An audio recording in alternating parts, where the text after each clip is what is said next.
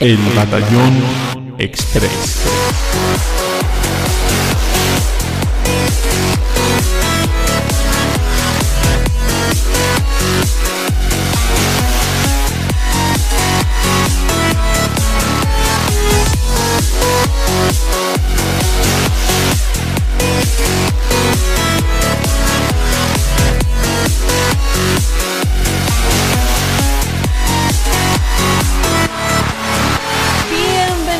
Amigas y amigas, amigos y amigas, al Batallón Express, el formato de verano que hacemos en el Batallón Pluto, con el que os traemos cada semana nuestra dosis de videojuegos en cápsulas un poquito más pequeñas. Como sabéis, en el periodo estival nos suelen darse a conocer muchas noticias y pensamos que lo mejor era abreviar un poco el programa centrándonos en un perfil más personal, en el que comentar a qué invertimos nuestro tiempo respecto a juegos, por supuesto, y a debates relacionados con la actualidad.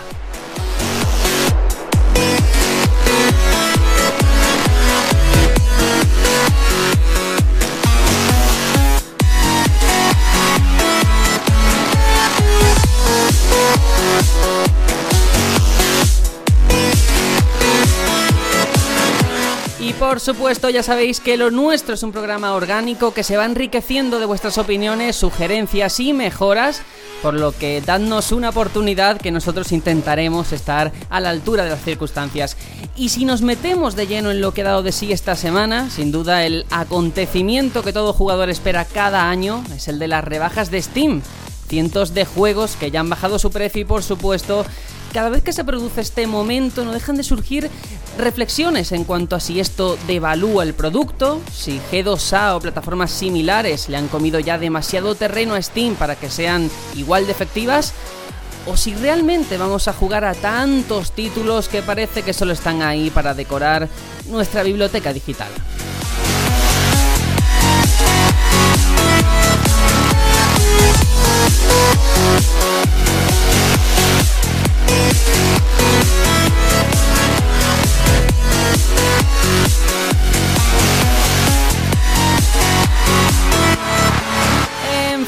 Muchas preguntas que no encuentran respuesta, pero seguro que más de uno se ha dejado su dinero en las rebajas, estoy seguro. No sé si aquí hemos caído, pero para averiguarlo doy la bienvenida una semana más a Aitor. Hola, hola. Hola, hola. Pues un poco de bajón, la verdad, porque ha pasado el E3 y es como que ahora ya todo ha caído como en un, en un llano, ¿no? Y digamos que ya no hay mucha expectación, estuvimos ahí en la cresta de la ola, en el punto de mira de todo el mundo y ahora es como, bueno, relax. Sí, pero también viene bien un poquito de, de relax después de esa montaña rusa de emociones. Al menos yo esa semana reconozco que estaba muy agotado, ¿eh? Muy cansado de, de- tanto verdad que sí. sin dormir. La semana de E3 hay que darlo todo. Y hablabas de rebajas, yo Sí. la verdad es que mm, en Steam no suele gustar, o sea, no me suele llamar mucho la atención el- lo que es las rebajas de Steam, porque como tú dices, están ahí las webs de, de códigos que las tienen todo el año y al final te pones a mirar e incluso llegan a estar a precios más, más baratos. Entonces, mm, es una cosa que espere con ansia, ¿no? Eh, tanto en invierno como en verano. Pero lo que sí que he comprado en rebajas ha sido un hardware, que el del que luego hablaré, eh, sin el IVA. Y dije, o lo hago ahora o nunca. Uh, muy bien, ya nos lo comentarás ahora dentro de un ratito. Pero es verdad como que las rebajas han dejado ya incluso de ser noticia en los portales de videojuegos, en las revistas. Antes era un acontecimiento que siempre se hablaba del día tal de junio empiezan y siempre salían como recopilatorios de lo mejor de las rebajas. Ahora ya casi ni se ve tanto, ¿no? no, no- se ha perdido ese efecto. Qué pena, ¿no? Quiz- Quizás sí. Lo que está claro es que los servidores han cascado igualmente, ¿eh? Sí, sí, sí, Mm, sí. Compre más la gente o compre menos, mm, desde que se abrieron las rebajas, aquello era imposible de entrar a Steam, ¿eh? Es verdad, ¿eh? totalmente de acuerdo. La gente yo creo que eh, es más por la ilusión o por la rutina de meterse todos los años. Mucho, mucho mirón. Sí, sí, es verdad. Yo de verdad estaba deseando, digo, a ver si hay algo que me interese y no encontré casi nada.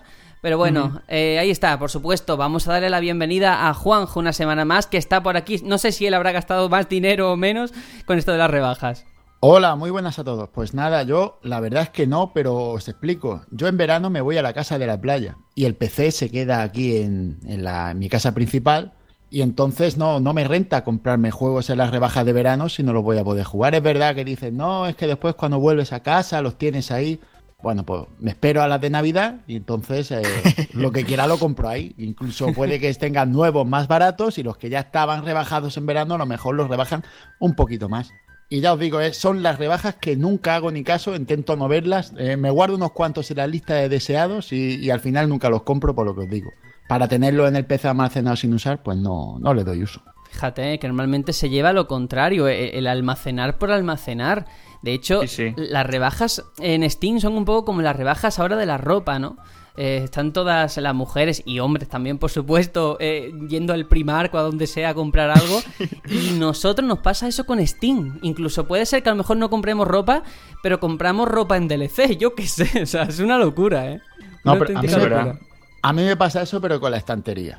¿Sabes? Yo, que como soy viejo, yo tengo, mi- tengo la biblioteca física, no la digital. Así que yo voy, por, yo voy por otro derrotero. Es verdad que compro muchas cosas físicas y es posible que ahí sí que haga alguna vez lo que. Lo de comprar y tener ahí. Tengo algún juego precintado que me duele. Cuando lo veo y digo, hostia, tío, no jugado todavía esto. Me, me, me- dan 7.000 dolores, pero es que no, no, no doy abasto. No doy abasto entre lo que quiero y lo que Pues- puedo hacer.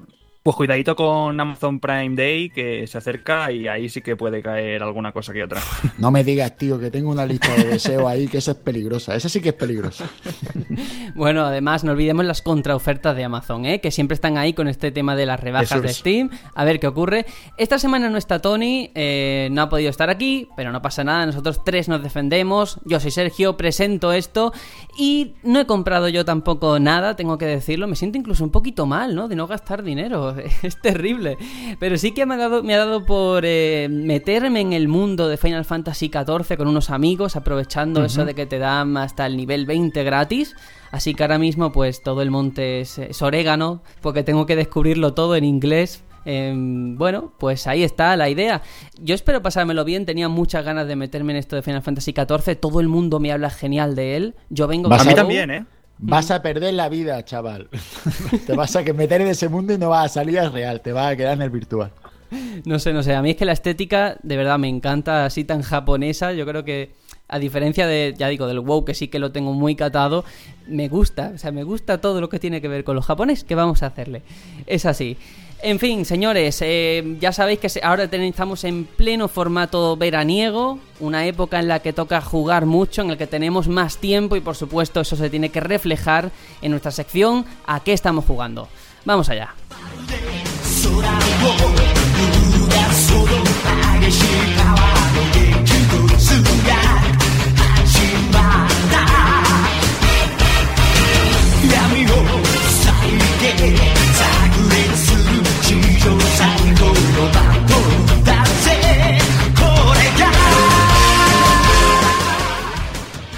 La que estamos jugando esta semana, eh, Aitor, traes sorpresa, porque no es solamente un juego, sino todo lo que tiene que ver con eh, el sistema, ¿no? Con la plataforma. Cuéntanos qué, qué te ha pasado esta semana en tu vida que te ha cambiado todo. Pues bueno, mm, resumiéndolo un poco, cuando yo compré, me actualicé al PC que tengo ahora, recordad que yo prometí aquí en este programa, lo dije, que estaba todo planeado para en un futuro mm, entrar en lo que sería la realidad virtual. Sí. Cuando actualicé mi gráfica lo perjuré de nuevo y ha llegado el día, se ha cerrado el círculo. He adquirido gracias a, a una noche que solamente de ofertas de sin IVA, mm, he dado el paso y ya tengo, he adquirido las HTC Vive, las gafas ¡Oh! ¡Madre mía! de, de Valve. Madre del señor. Bueno, ya, ¿qué, te dije? No, no, no, no, no. Silencio. ¿Qué te dije que te iba a preguntar lo primero cuando dijeras esto en público? ¿Qué te dije? Cierto, me preguntaste. mm, lo primero que tienes que hacer es mm, a ver qué tal se ve el porno, o algo así, ¿no? Fue. Eso es muy importante. Dale, dale caña ahora mismo y cuenta a mí. No me digas que no lo has visto, que no te Pues crees. te lo juro, pues no me creas si quieres, pero te juro que no he tenido tiempo. ay, Bueno, de- ya de verdad que- que... sepas que ya tienes deberes. Tengo Tienes tarea, ¿no? deberes, Tienes Vale. deberes. Te pongo Para la semana deberes. que viene, ¿no? Exacto. Pero no te toque, ¿eh? es solo como investigación. Exacto, Sí, para sí, el sí. podcast. Muy bien. Pues nada, eh, he adquirido estas gafas y la verdad es que tengo que decir que al principio me asusté un poco. Cuando vi la caja, la abrí, vi la cantidad de chismes, todo el contenido ese que tenía, dije, madre mía, la que voy a tener que liar aquí, como si hubiese ido a Ikea y me tuviera que montar yo mi propio mueble. Tengo que decir que tampoco ha sido para tanto, ¿eh? Al final estoy de buen puerto, he podido instalármelo dentro de lo que cabe en mi habitación, que tampoco es muy grande, pero ya está totalmente operativa, funcional. Y tengo que decir una cosa, yo siempre había oído, pero no sé si era mm, que me confundí, a lo mejor eran las Oculus, que necesitabas un montón de, de puertos USB para hacer funcionar Sí, las gafas. eso escuché yo también. Pues debe ser en las Oculus, porque en las HTC te viene de por sí un, un aparatillo en el que, bueno, eh, parecido a lo que sería eh, el Steam Link, pues mm, Mm. Más orientado a las gafas, ¿no? Ahí es donde conectas tú todo y al PC solamente conectas un, H- un HDMI o DisplayPort, como tú quieras, y un USB. No tiene más, o sea, no ocupas tantos puertos del PC como, como en principio parecía que, que era.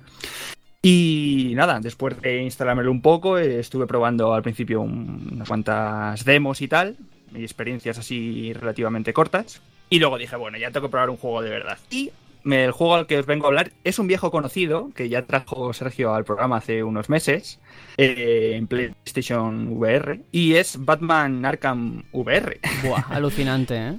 Alucinante, qué pedazo de experiencia, de verdad. Yo es que, mm, aparte de lo que tú contaste, que ya casi se me había olvidado, eh, tampoco había visto nada, entonces no sabía lo que me iba a enfrentar. Eh, y la verdad es que me ha encantado, me ha encantado. Eh, es un juego relativamente largo para lo que venía acostumbrándome de, de las demos estas que duran 5 o 10 minutos, pues este, para una primera vuelta que no sabes muy bien por dónde te van a salir las cosas y tal, creo que estuve unos 40 minutillos o una cosa así, que me parece genial. O sea, acabé el juego, me quité las gafas y estaba sudando. de, de- de lo mal que pasé, sobre todo la parte final. Maldito Joker. ¿eh? Pero sí, sí, sí, de verdad, ¿eh? la parte final es, mm, o sea, no me la esperaba y, y dije, Dios mío, me las quiero quitar ya. Pero muy, muy, muy intenso, la verdad. Em, cuando empiezas el juego, eh, te tengo que preguntar a ti, Sergio, porque no sé la comparativa, ¿no? Entre eh, el juego hecho para PlayStation y este. A mí me dejaba elegir entre si quería jugar sentado o de pie. Me Sí. imagino que lo de de pie es por el tema de que con las HTC tú te puedes mover. Hay unos sensores, eh, te viene con dos sensores que tú colocas a, a dos metros de altura y con, tienen un ángulo de, pues te detectan, ¿no? Digamos. Sí, en las VR pasa lo mismo con el tema de la cámara, que necesitas para que funcione. Y de hecho, ese es uno de los problemas que tenía aquí, que todo lo que tiene que ver con los moves, con la precisión de los mm, eh, mandos, no iba muy Sí. bien porque en el momento en el que te salías del ángulo de la cámara ya no te lo reconocía. Entonces, cuando tenías que pulsar Ajá. un botón, una palanca, si estaba muy a la izquierda o a la derecha, se te iba Ah. todo al traste. No sé si a ti eso te ha pasado o no.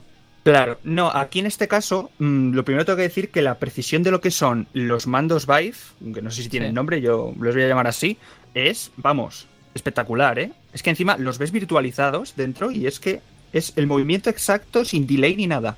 Y luego lo bueno que tiene, tú dices de que en PlayStation con la cámara es eh, el único punto de referencia en el que te, te sensoriza, por así decirlo. Aquí al tener dos sensores y que encima tú puedes poner, por, por así decirlo, uno mirando hacia el otro, digamos que cubre más área y mm, estás más expuesto a todos tus movimientos, ¿no? Ento- Entonces, en ese sentido, no he tenido problemas de que no me capte el movimiento. Eh, sí que tengo que decir que eh, aún hay algo de efe- efecto rejilla, eso creo que aún le queda mucho o algunos años para, para solucionarse, ¿no? No se ve tan, tan, tan nítido como una pantalla normal y corriente, un monitor. Eh, digamos que se ve bien, pero mm, los objetos o, las cosas que hay en la lejanía se ven algo borrosas. Eh, y sobre todo, mm, el efecto jaula que te hace. Digamos que estas gafas tienen, cuando tú las configuras, eh, digamos que hay, una, hay unos test en los que tú, pues, con los mandos vas como haciendo un recorrido por el perímetro de tu habitación y en base de a eso, en base a eso te hace como una especie de jaula virtual que tú ves en las gafas en las que tú reconoces, si yo paso esta jaula, sé que voy a tocar un objeto real, me voy a dar contra un mueble, contra cualquier cosa. Entonces eso está genial, la verdad, para no golpearte. Entonces, tengo que decir que en este juego mmm, tampoco tiene mucha importancia porque lo que he estado viendo, todo lo que tienes que hacer lo tienes muy al alcance de la mano, no tienes que desplazarte mucho. Entonces, digamos que el área jugable te la dan ellos. El propio juego, tú te desplazas con, con un botón del mando, vas yendo punto a punto y ahí es donde te mueves, tampoco hace falta moverte mucho más. Eh, me ha gustado mucho el- los distintos tipos de situaciones, eh, los entornos que, que visitas, eh, los tipos de puzzle, alguno incluso estuve ahí encasillado en alguno alguna caja fuerte que no supe muy bien qué hacer, hasta que averigüé qué leches había, había que hacer, pero muy bien, la verdad. Las armas, tienes eh, el gancho, tienes el batarán, que es esa especie de, de boomerang con, con la, con el emblema de Batman, una linterna que, con el que puedes pues eh, investigar los cuerpos por dentro, está súper genial. Hay un montón de coleccionables eh, y sobre todo una cosa que, que me ha... O sea, me lo esperaba, ¿no? Pero digamos que el juego viene en completo inglés y no viene subtitulado. Esto para mí indica una falta aún de apoyo para, para este tipo de juegos, ¿no? Creo que aún le quedan unos años y despegar. Totalmente de acuerdo. Mira, con lo de los golpes, de que tú dices que el área está delimitada para que no te lleven ninguno. eh, no sé si es porque en el VR las de Play no es así o lo que sea, pero yo sí que me llevé bastantes golpes, ¿eh? Porque claro, juegas sentado, yo tenía mi cama al lado y sí que me llevé bastantes. Y me gustaría saber si... eh, eh, bueno, aparte que efectivamente llevas razón y me sorprende porque yo creía que era un defecto solamente de Play 4 por el tema de la potencia. Lo que tú comentas de que los fondos se ve como más difuminado, que pierden resolución. Eso es. Eh, que eh, es verdad que los primeros planos, al final, lo que más sorprende en Resident Evil también Sí. me, me di cuenta. ¿Has tenido la oportunidad de jugar a otro juego que no sea un único eje, como tú comentas, que le da un botón y te desplazas así? Por saber si te marea o no. Eh, bueno, lo, lo voy a adelantar, pero he jugado también a Drift, este juego en el que eres un astronauta.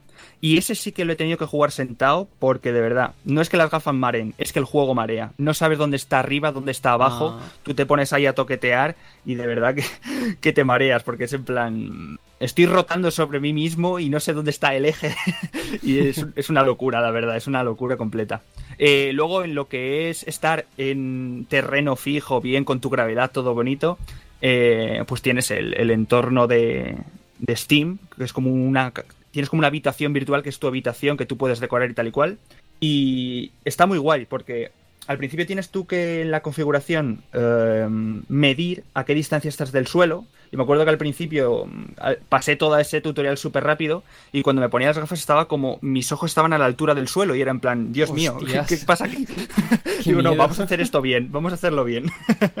Pero sí, la verdad es que mm, es todo muy, muy preciso. He leído que tiene 32 sensores solamente en el casco. O sea, mm, podéis imaginaros el nivel de, de precisión eh, de movimiento. Es, es increíble, no he visto nada igual. Entiendo que la, que la inmersión será total. Total, total. Incluso cuando empecé a jugar el, el Batman, la primera escena, eh, ves a tus padres. eh, Qué bueno. Eres, eres Bruce Wayne y ves a tus padres. ¿no? Y me, me acuerdo que me puse las gafas y dije, joder, qué gente más grande, qué mal hecho está, que esto parece... Claro, y luego caí y dije, "Pero es que tienes la altura de un niño.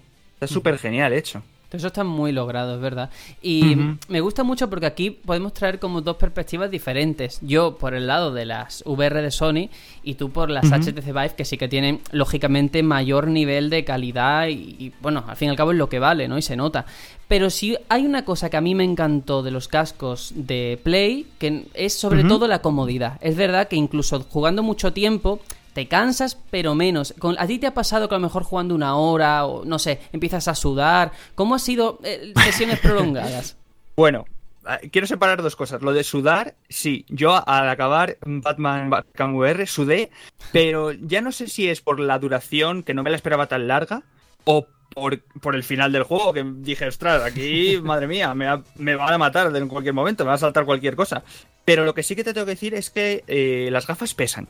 Eso lo tengo que aclarar. Las gafas pesan. Y al principio no molesta, pero en sesiones prolongadas mm, puede llegar a molestar. O sea, y cuando te las levantas y te las dejas un poco sobre la frente o sobre el pelo, em, pesan. O sea, tú notas que pesan. No sé cuánto más que eh, las de PlayStation, pero sí.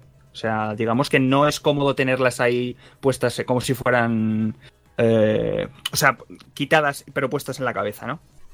A ver, yo creo que es una tecnología muy interesante, eso estamos todos de acuerdo. Pero fíjate que cada vez no tengo tan claro, eh, tendrá su hueco, pero no un hueco tan como popularizarlo como, como Sony pretendía, ¿no? Y se está viendo que incluso en los juegos en L3 no ha habido tantos enfocados a la, a la realidad virtual. Entonces, claro, ese, ese es el punto. Ahora mismo, ¿tú en qué te vas a enfocar? ¿En buscar más demos? ¿Quizás el Resident Evil para que te dé un infarto? ¿O el Fallout El- 4 que va a salir? No lo sé.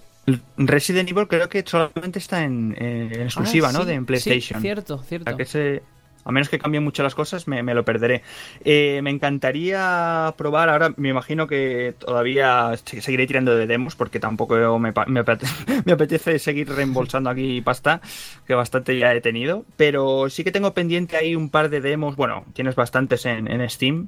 Eh, me apetece jugar algo de miedo de verdad, eh, con los cascos Qué valiente, que ¿eh? son, que son compatibles, o sea, yo, yo puedo mm, configurar los cascos que yo quiera, no es necesariamente tengo que jugar con los que te trae eh, en la caja, puedo jugar con, con cualquier otros cascos perfectamente. Y, y seguir por ahí, y si- siguiendo sobre todo experiencias, ¿no? Mm, A ver qué tal.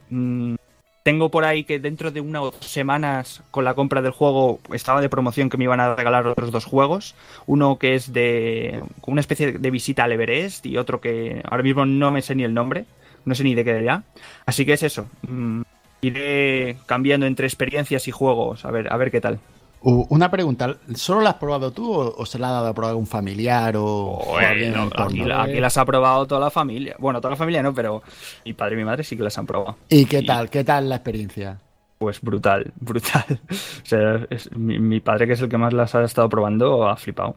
Eh, O sea, él ha jugado al de Batman entero también. Él no es jugador de videojuegos, no le gustan, no, no se ha interesado nunca mucho y ha flipado. Normal. Claro, ha, ha comprendido la inversión, ha dicho, hostia, para esto sí, Sí. ¿no? Para esto, Esto sí, ahora siendo Batman, sí. Es que es verdad Bueno. que son como cosas de, de las que todo el mundo soñamos desde pequeño, ¿no? Sentirse dentro de un juego, las famosas motos voladoras y todas estas cosas que Pues, luego al final sí, sí. no todas se han cumplido, ¿no? Pero en este sentido Eso sí. es. Así que muy bien, seguiré quemándolas y trayendo cosillas en las semanas venideras. Pues sí, mira, lo mejor que tienes desde luego con el tema de las HTC es la comunidad en PC. Todas las experiencias que hacen los propios jugadores, que si meterte en Matrix, eh, películas de Ghibli, o sea, el- lo Sí, que sí. hacen los fans, eso no tiene precio. Y eso es lo mejor que tiene el PC. Así que te espero una aventura muy interesante por ahí, ¿eh? Lo seguiremos comentando por aquí. Pues sí, ahora vamos a darle paso a Juanjo, que a ver esta semana qué, qué has traído por aquí. Bueno, pues yo, como, como vosotros sabréis, y alguno que, que me haya escuchado por ahí hablar o lo que sea, yo no puede ser de otra manera que yo no hable de este título, ¿no? Yo voy a traer el PlayerUnknown Battlegrounds, que es el juego de moda, el juego que ahora mismo está petándolo en PC, en Steam. Voy a dar uno- unos pequeños datos de cómo, de cómo va la cosa y, después ya hablo un poco más del juego. El juego vale 30 euros, ni lo han rebajado en ahora las rebajas de verano No. porque no, no lo necesita. No lo necesita. Qué feo. Y voy a decir por qué. Lleva 4 millones de juegos vendidos desde su salida, que es el 23 de marzo, es decir, 20 días después de la salida del Zelda Breath of the Wild, y ha vendido un millón de juegos más que el Zelda. Hombre, pero eso es otro mercado, no me lo compares. Vale. Vale. No, no, el no, parque es bastante distinto. Claro, uno es PC y otro son dos consolas. Bueno, el sí, caso sí. es que es una buena manera de medir que es un juego que sin tener promoción ninguna se ha promocionado el juego por sí mismo. El juego se ha ido youtubers y demás, Es- sí, sí. Exacto, porque es que el juego es muy espectacular de ver, da gusto verlo. Bueno, tiene un pico de 230.000 usuarios eh, simultáneos en Steam y como tú has dicho, 350.000 espectadores simultáneos en Twitch de media. Eso ya habla, Madre habla mía. bastante bien. El juego es que lo, lo mejor que... Sí, sí, el juego lo mejor que tiene tal vez sea que ninguna partida es igual a la otra. Pero cuando digo que no es igual es que no se parece en nada.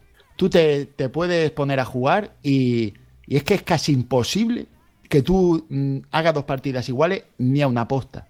Porque claro, ahora explico de qué va el juego, ¿no? El juego es que es un Battle Royale, mm, es un Early Access, ¿vale? Hecho por Blue Hole Studios. Y un Battle Royale es un juego en el que eh, se ponen un montón de personas en un escenario y es un todos contra todos y que solo sobreviva uno, ¿no? Los rey de la colina, ¿no? Exacto, los juegos del hambre, rey de la colina, eh, solo puede quedar uno, como lo quieras llamar.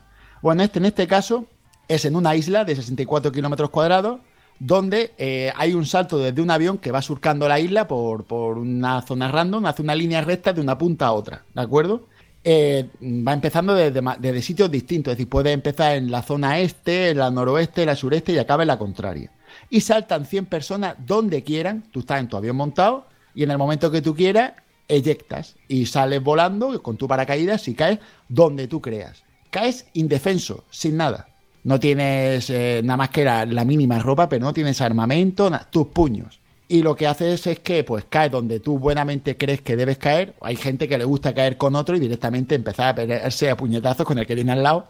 Y, o puedes eh, buscarte un sitio donde tú veas cuatro casitas en las islas y uh, te tiras esas casas y empiezas a lootear.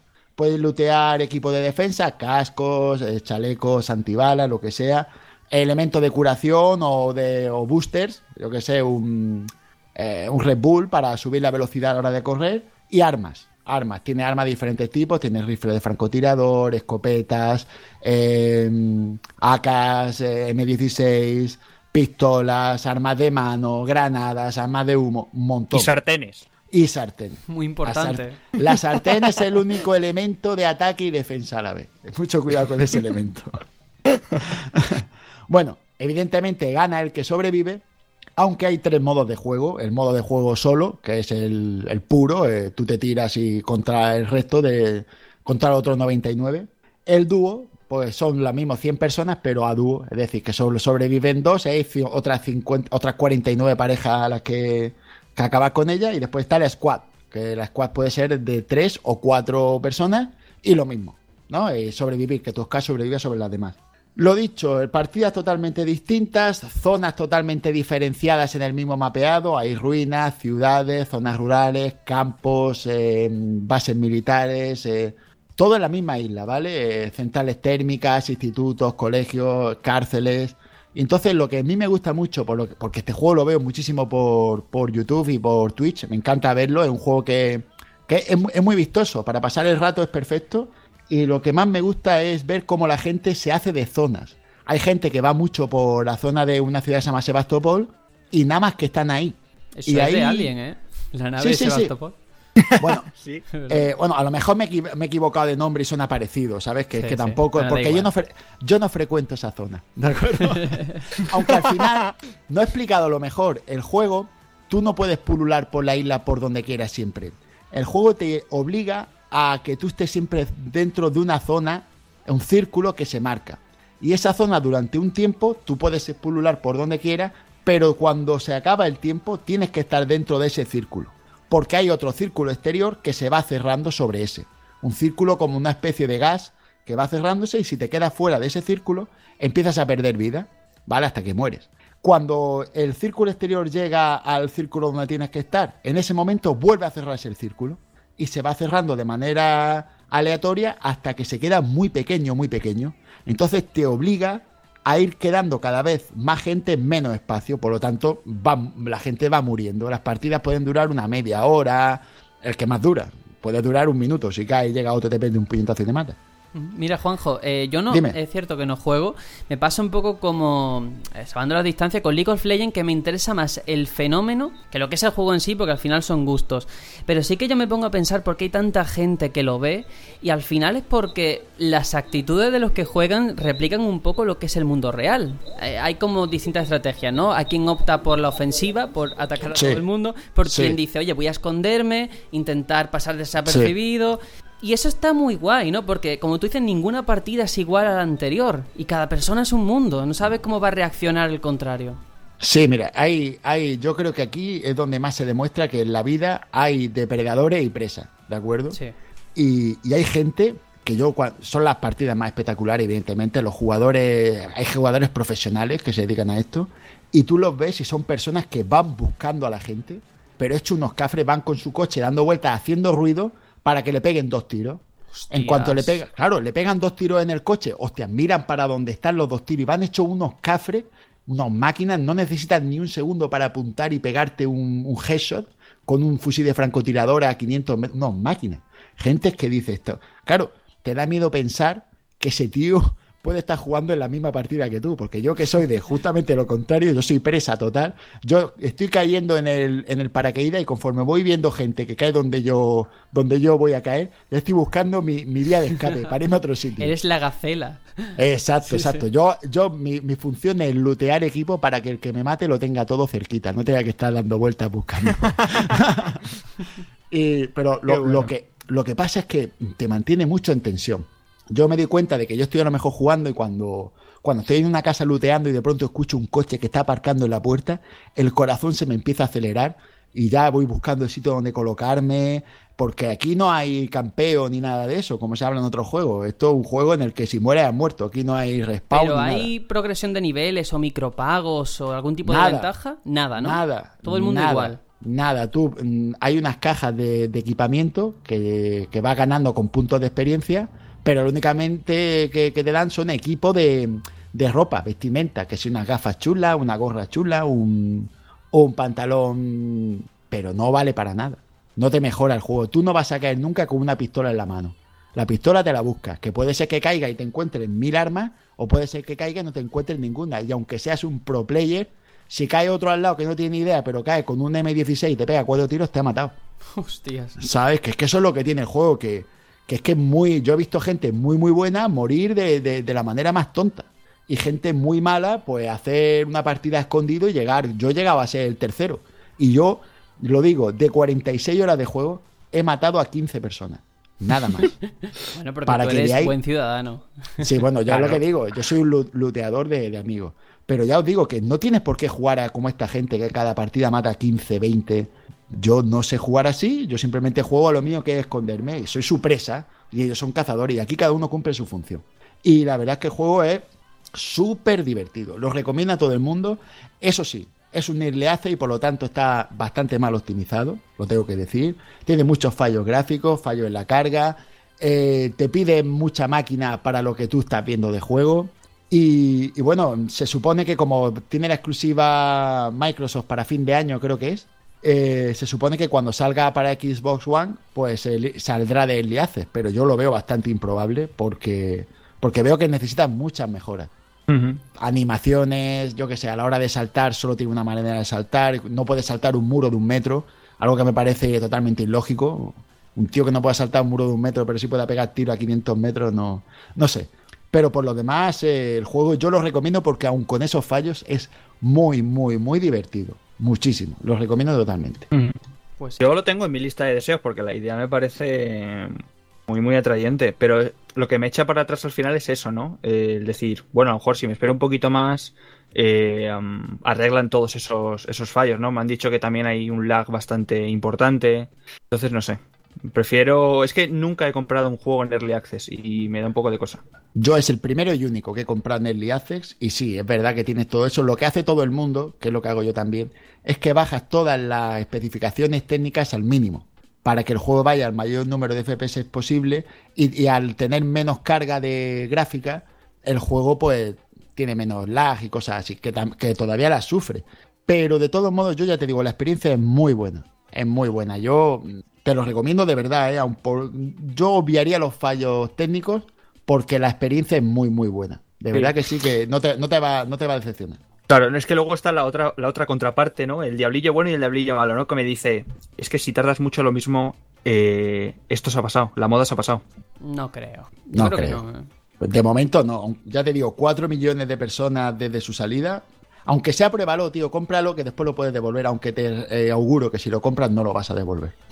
Y además imagino que después de pasar el early, el early access, la gracia estará en lo que los desarrolladores metan en cuanto a actualizaciones, otros escenarios, no lo sé, lo que puedan ir Claro. incluyendo. Claro, eso mola mucho. La última metieron texturas, se le han Ah, tenido un arma nueva. Poquito a poco vas viendo mejorar el juego y como que eres partícipe del rollo. Y que pagas 30 euros y ya vas a jugar cuando esté el completo. Que a lo mejor cuando esté el completo te cuesta 50. Esa es la otra, el otro punto de, de vista de la cosa. Bueno, pues aquí lo dejamos. Desde luego, un juego que está batiendo todos los récords en Twitch, en Steam y en todos lados. Y lógicamente porque lo merece.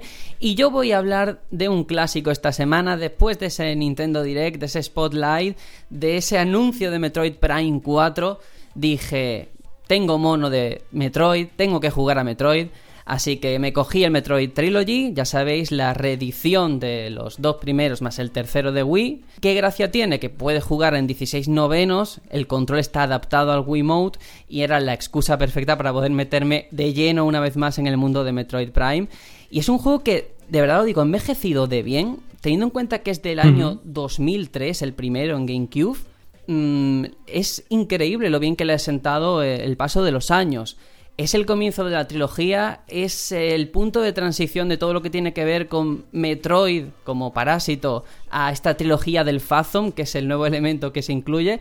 Y aquí, digamos que Samus llega a un planeta que se llama Talon 4 y empiezan a suceder una serie de cosas y va descubriendo otras. Lo más interesante, de verdad, es ese cambio de jugabilidad del 2D al 3D, el clásico Metroidvania. Mm, porque claro, yo sé que esta comparación ya es que está tan quemada y lo comprendo perfectamente, pero a todo el mundo se nos llena la boca y lo comprendo cuando se habla de Dark Souls, de ese diseño de niveles, que todo está interconectado. Es que Metroid ya lo estaba, y no lo estaba con Metroid Prime en GameCube, sino muchísimo antes. Y es increíble de verdad cómo encajan todas las piezas, como solamente hay un mundo en este juego, pero cada sala te abre, yo que sé, un montón de posibilidades y cómo vuelves a zonas del principio y descubres otras. Es, es, de verdad, para mí, el mayor logro. Tiene que ser una persona, un genio, el diseñador, porque es increíble, ¿no? Y fijaos, ahora con el paso de los años, eh, cuando hablamos de imaginaros que Zelda se lo dan a un estudio americano, ¿qué, ¿qué podría pasar? o cosas así, ¿no? Aquí es el momento en el que Nintendo le da la licencia de Metroid a Retro Studios eh, y que hace esta obra de arte. Eh, auténtico éxito en cuanto a crítica y en cuanto a ventas. Fijaos hasta qué punto tengo el dato que el juego salió y la primera semana de su salida en Norteamérica vendió 850.000 copias, ¿eh? Superando a Grand Theft Auto Vice City, ¿eh? que es muy fuerte esto, superando el GTA. Y desde luego eh, es un juego de verdad que hay que ir con la mente muy abierta. No es un shooter, aunque tengamos la vista en primera persona.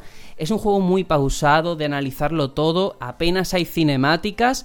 Pero el lore está también, también hecho, la ambientación, la inmersión que cuando yo hago una partida, una sesión de dos horas de juego, después pienso, hostias, si realmente a lo que estoy jugando, a quien se lo cuente desde fuera, es difícil explicárselo porque solamente hago dar vueltas de una sala a otra, ¿no? Mm. Pero te reconforta, te enriquece mucho esa experiencia de cómo vas descubriendo cosas nuevas y cómo las que ya tenías le encuentras valor, ¿no? En cuanto a los objetos que vas encontrando y todo. Y de verdad, gráficamente, mm, teniendo en cuenta que esto salió en GameCube, es todo un portento, ¿eh? Es brutal los efectos en el visor cuando se llena de, de, de vaho, de gotas de agua, 60 frames por segundo, ¿eh? En 2003. Que esto es muy fuerte. Y es una auténtica joya, de verdad. Yo estoy enamorado y me esperan muchísimas horas de juego, ¿eh? Y llevaré como unas 12 o 13 de este Metroid Prime. Y vas a enlazar con el 2 y el 3 ya, ni te digo. Sí, sí, sí, sí. Eso, eso, es lo que pienso hacer. Además, el primero, eh, no sé si es con el paso de la edad o si vosotros también cuando jugasteis lo vivisteis así, pero me parece muy fácil, la verdad. En cuanto a dificultad, me está pareciendo muy fácil el primero, ¿eh? Puede ser, así es muy loable, ¿no? Coger un estilo de juego como fue Metroid, meterlo en la primera persona. Fue una jugada súper arriesgada de parte de Retro, pero que al final le salió cojonudo, ¿eh? Pero ya te digo, mmm, creo que esta saga se merece pasar a las HD de una vez, aunque se vea muy bien, pero quiero verlo en HD ya sí, sí, sí, por supuesto. De hecho, yo estoy jugando en el Trilogy en Wii U, porque ya sabes que Wii U te hace como el rescalado ese chungo. Sí que no es que mejore tampoco mucho, pero un poquito hace, ¿no? Y te hace soñar con la idea de un Metroid Prime 4 realmente adaptado a estos tiempos, ¿no? Que menuda pues, maravilla puede salir de ahí. Este juego, junto con Mario 64, es el mejor cambio de cambio de género, se podría decir, es decir, cambio de un tipo de juego a otro que yo he visto en mi vida. Sí, es que en realidad, si te pones a pensarlo, no hay tanta diferencia con Super Metroid, por ejemplo, en cuanto a lo que haces, ¿no? Eh, vas avanzando por salas, no te enteras mucho de lo que ocurre al principio y vas obteniendo tu propio equipo, ¿no? Pero es que está tan bien hecha la transición, se siente tan fiel, no es una traición a la propia mm. IP, que es muy complicado. Mira, eh, en este caso yo es que creo que Nintendo cuida muy bien a su IP y cuida muy bien que la esencia de la IP no cambie. Hay otras que yo que sé, por ejemplo, Bethesda con Fallout 4 eh, al final el, Fallout 3 eh, sí re- respetaba los originales un poco el sistema, ¿no? O el New Vegas. Pero este 4 ya ha empezado a tirar más al shooter que, a- que al rol. Sí. Y, y se- y te das cuenta de cómo, no, no voy a decir prostituye la saga, pero sí que como que pierde la esencia o, o no, le, no le da importancia a, a las bases fundamentales, que son las que al final hacen que, que el juego tenga la afición que tenga y que esa afición sea fiel. Y eso Nintendo lo hace muy bien. Y hay que agradecer que hagan, que cuiden tanto su, su juego, su franquicia, y por eso son tan grandes al final. Sí, yo de verdad, eh, así un poco por concluir, porque no tenemos mucho tiempo, le diría a la gente que si no ha jugado nunca ningún Prime, que se aventure, que tienen el Trilogy en la eShop de Wii U. Y digo en la eShop porque yo lo he intentado buscar en físico y es un juego eh, descatalogado, por supuesto, pero que se vende Carísimo. a más de 100 euros eh, en eBay. Sí, sí, carísimo. En eBay yo lo, yo lo miré en su día. Yo es que los tengo originales. Y dije, bueno, me pillo el tiro y así los tengo todos unificados y, y se me quitó la idea pronto. sí, sí. sí, sí. Que te vas a Metacritic y está arriba, ¿eh? Está muy arriba, el, el primero. Primero es muy buen juego, sí. Es una obra maestra. Bueno, lo tenemos que dejar aquí. Espero que al menos haya movido, suscitado un poco de hype y que la gente vuelva a rejugar a este gran juego. Y nosotros nos vamos a meter de lleno ahora con un debate en profundidad en base a unas declaraciones que han hecho desde Sony en cuanto a una hipotética Play 5. Vamos allá.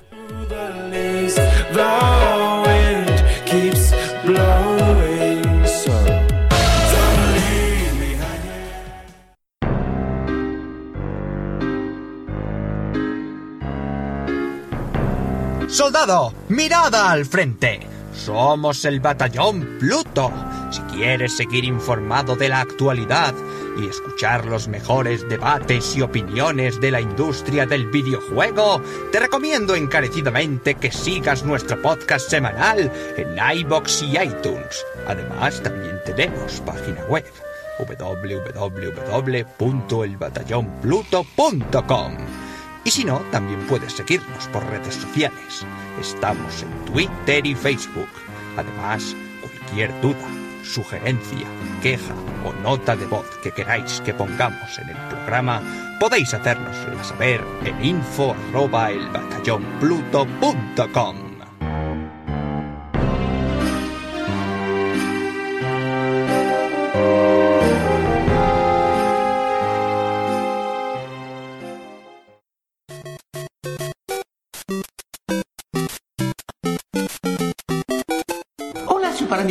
amigos, a Batallón Pluto, soy yo, Mario. Ujú, Mamma mía, ustedes son número uno. Vosotros también.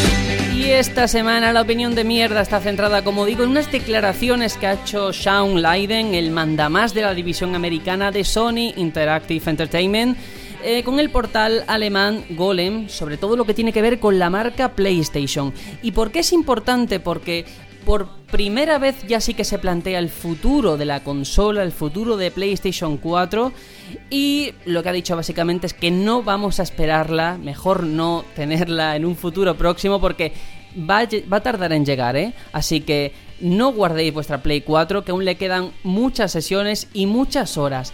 Hasta aquí, bueno, eh, está medianamente dentro de lo que uno podía esperar. Y luego le han preguntado sobre el tema de PlayStation 4 Pro y lo que parece ser como un cambio del modelo de negocio, si eso lo va a seguir respecto a Play 5. Aquello de, bueno, pues distintos modelos de su plataforma. Y lo que él ha comentado es que Play 4 Pro es verdad que ofrece ventajas como la resolución 4K y HDR, pero que en ningún momento va a tener juegos exclusivos, ni es la idea, sino que al contrario lo que quieren es que sea un sistema como ocurre en los móviles, que cada uno se pille el que quiera, pero que entre todos haya como pues un- unificación, estén dentro de la misma familia. Todo esto, ¿por qué lo comento? Porque después del E3, de saber lo que es Xbox One X, claro, ahora vienen las dudas. ¿Qué está pasando esta generación? ¿Cuándo va a acabar? Yo tengo aquí los datos. PlayStation 3 salió en 2007. eh, la 4 salió en 2013. 6 años tuvo la consola de, de vida útil. Y llevamos 4 años con esta Play. ¿Se va a hacer una generación muy larga? ¿Creéis que lo mejor de la consola está por salir o ya ha salido? Vamos a empezar por ese punto. Bueno, Hombre. yo. Dale. Ah, bueno, perdona, editor. Eh, yo, yo lo que quería comentar.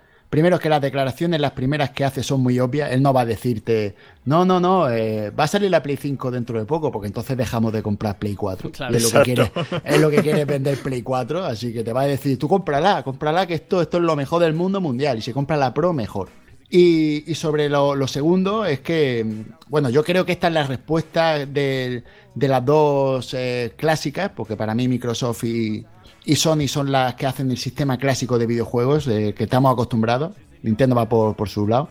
Y ellos está la respuesta que tienen al PC, al miedo que tienen al PC o a los móviles, que es el tema de que tú eliges el, lo que quieres, si quieres precio o calidad.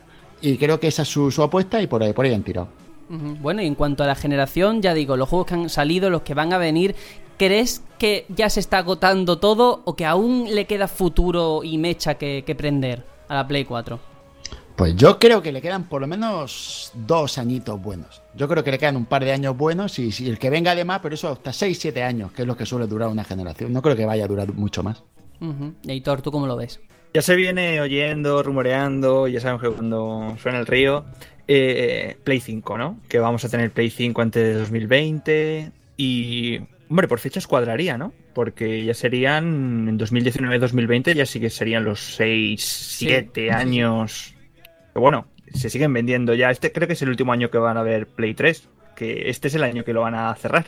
Pero bueno, eh, yo pienso que sí, o sea, Play 5 la vamos a ver en dos años. Eh, solamente hay que ver eh, el E3 de Sony, comparando el de este año con el del año pasado, que bueno, al final cada uno no, pues presume de sus cartas, ¿no? El año pasado compró, se hizo mucha alusión, tanto ya en el E3, sino también en su experience eh, al 4K, al HDR. Y claro, ahora ha venido Xbox eh, con el mazo dando. Claro, la conferencia de Sony creo que solamente nombraron lo del 4K una vez y poco más. O sea, digamos que ahora lo que importa son los juegos. El año pasado importaba la potencia. Yo creo que Sony eh, ya desde el año pasado está preparando sucesora para Play 4 para darle la cara a, Microsoft en lo que es tema de potencia. Y todo me hace, mm, me hace pensar que, que sí, que, que eso ya está en camino. Y luego en cuanto a lo que son juegos, nunca sabrías decir, ¿no? Porque quién diría que PlayStation 3 iba a cerrar como cerró, ¿no? Con ese subidón de última hora, con ese The Last of Us cerrando catálogo, por así decirlo, antes de Play 4. Y quién sabe si van a repetir con el mismo título para cerrar con Play, con Play 4, ¿no? Y dar paso a Play 5 con The Last of Us 2. ¿Has dicho cerrando catálogo? Aitor, tú sabes Perdón, que el... No, que solo no, quería cerrando catálogo no. Cerrando lo que es la generación. Exacto, porque que sepáis que FIFA 18 tiene su versión de Play 3. Sí, sí. Con, con Bueno. dos cojones. Sí, sí, sí, yo tengo que No, no, y de decir... 360. Sí, yo tengo que comentar antes de, de continuar con el debate que claro, Juanjo, eh, hablas de, bueno, que se quiere intentar asemejar al PC.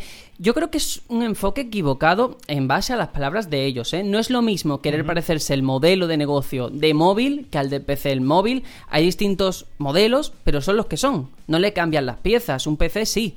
Entonces, en ese sentido sí que, por ejemplo, el PlayStation 4 Pro es la consola que es. eh, Puede ser, sí, técnicamente mejor que la normal. Pero con eso te vas a quedar.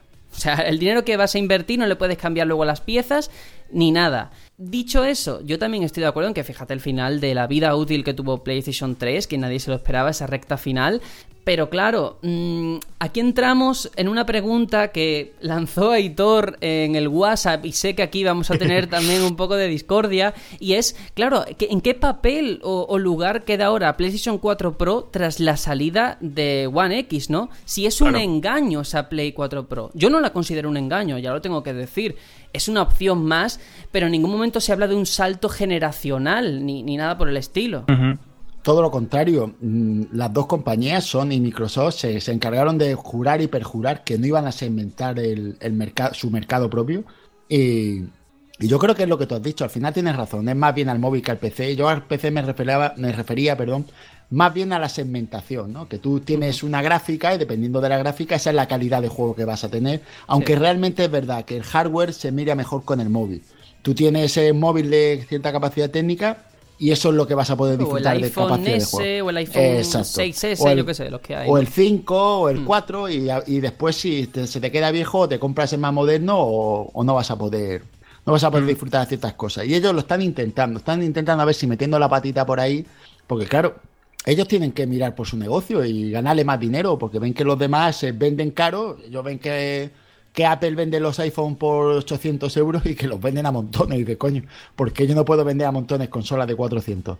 Y, y bueno, pues su modelo de negocio y a ver si nos lo tragamos, ¿no? Ellos están en ello, a ver lo que, lo que traga la gente. Pero Hitor, ¿tú Ya. por, por qué consideras que es un engaño? ¿Qué están haciendo mal o, o qué te parece yo honrado? considero, desde, desde el prisma de la persona que tiene una PlayStation 4, eh, el tener que volver a reembolsar 400 euros o los planes estos renove que hacen ciertas cadenas y tal, me parece que mm, tampoco es para tanto la mejora que propone PlayStation Pro sobre la versión básica. Al contrario que quizás eh, la mejora que supone Xbox One X sobre la normal, ¿no? Ahí es donde sí que se ve que dentro de la misma generación, pero sigue, sigue un gran salto, ¿no? Tal vez se hayan quedado un poco corto, tienes razón. ¿eh? En cuanto a las prestaciones, la potencia de la máquina, la ves poco Claro. potente comparada con la, con la X. Tal Claro. vez- Quizás si no hubiese salido, o sea, si Xbox no hubiese respondido ante Pro, pues creo que hubiese pasado un poco desapercibida la cosa, ¿no? Pero ahora te pones a comparar, aunque las comparativas son, son odiosas, pero dices, ostras, es que mm, tampoco era tan, tan pro, ¿no? La, la PlayStation 4 esta nueva.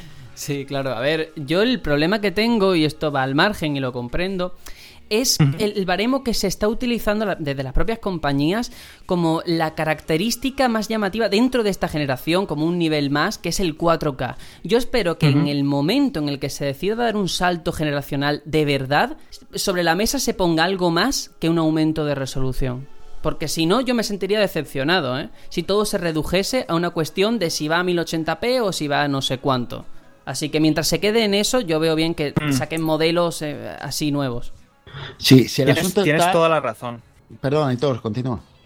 Sí, creo que Sergio tiene toda la razón. O sea, aparte de lo de la resolución, yo pienso que lo importante al final en un salto generacional eh, ya no es la potencia para que se mueva a X FPS, a, a X resolución, que sí, que está muy bien, pero al final creo que a lo que apunta todo es a ser más realista, ¿no? Digamos que a, a la carga de poligonaje que sea mayor. Y entonces, en ese sentido, si comparamos juegos de PlayStation 3 con PlayStation 4, ya quitando la resolución, vemos que, joder, las caras están mucho más definidas, todo está parece mucho más real.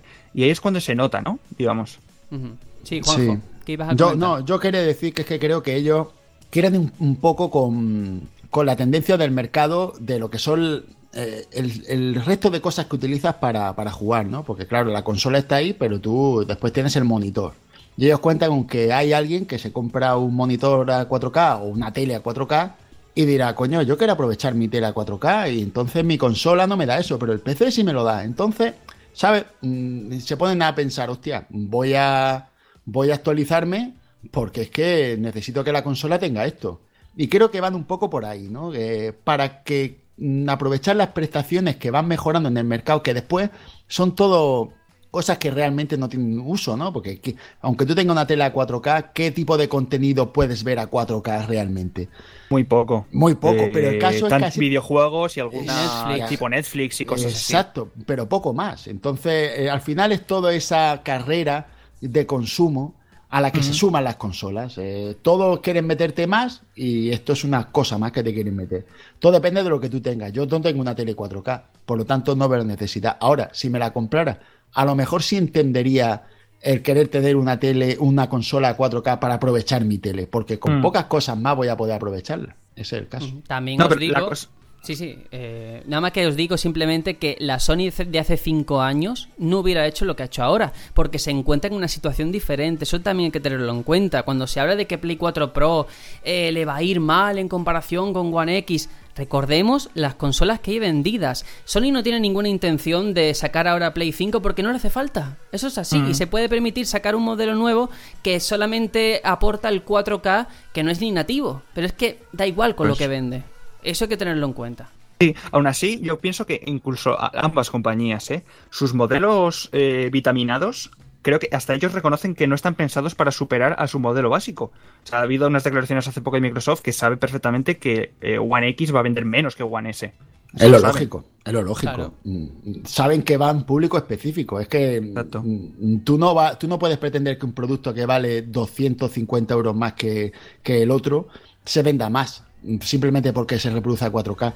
Tú sabes que te estás dirigiendo a un público selecto, podríamos decir, o sibarita, o, o muy concentrado.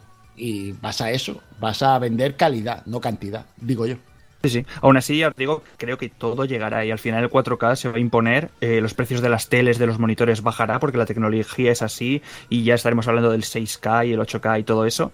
Y al final, cuando a uno se le quede la tele vieja y diga, bueno, me tengo que comprar una nueva, pues dirá, pues aprovecho y ya pillo 4K y No, ya estoy preparado para lo que venga.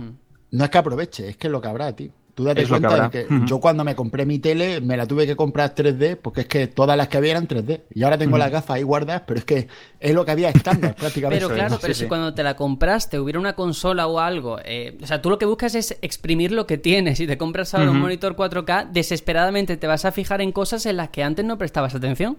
Porque es normal, ¿no?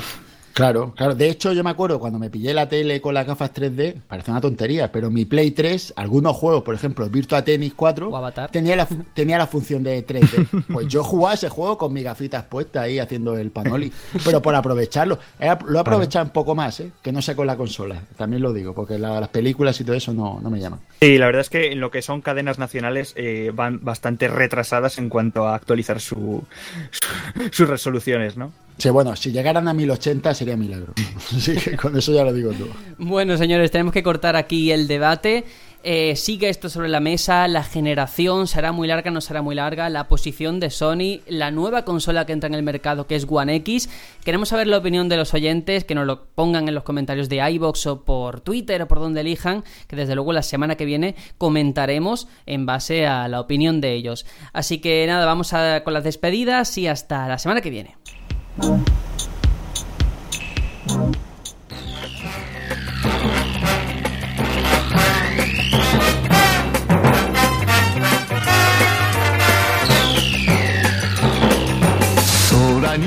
Bueno, pues llegamos al final de este batallón express en el que, con en el que volvemos ahora en verano. Eh, Aitor, que nos despedimos ya hasta la semana que viene. Hasta la semana que viene, viento en popa toda vela.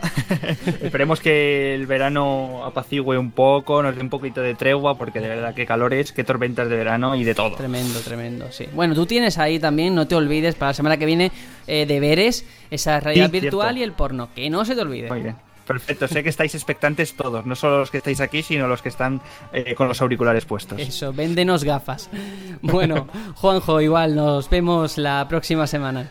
Pues nada, mm, se me ha hecho corto, ¿eh? Eh, no estoy acostumbrado a esto después de, de esto. Después de último- cuatro horas y pico. Exacto. Digo, ya me voy a levantar, me voy a ir, no puede ser. Voy a tener que jugar otra partida al Player No Battleground. Habrá que hacer algo. Bueno, señores, nos vemos como siempre. Ya sabéis, la semana que viene con este formato un poquito abreviado. Esperemos que ya con Tony, pero por supuesto con la misma ilusión de siempre aquí hablando de videojuegos. Así que nada, hasta luego. Adiós. Chao, chao. 朝命中ミサイルパンチ。今だ出すんだ。ロストハリケーン。マジンコマジンコマジンガー。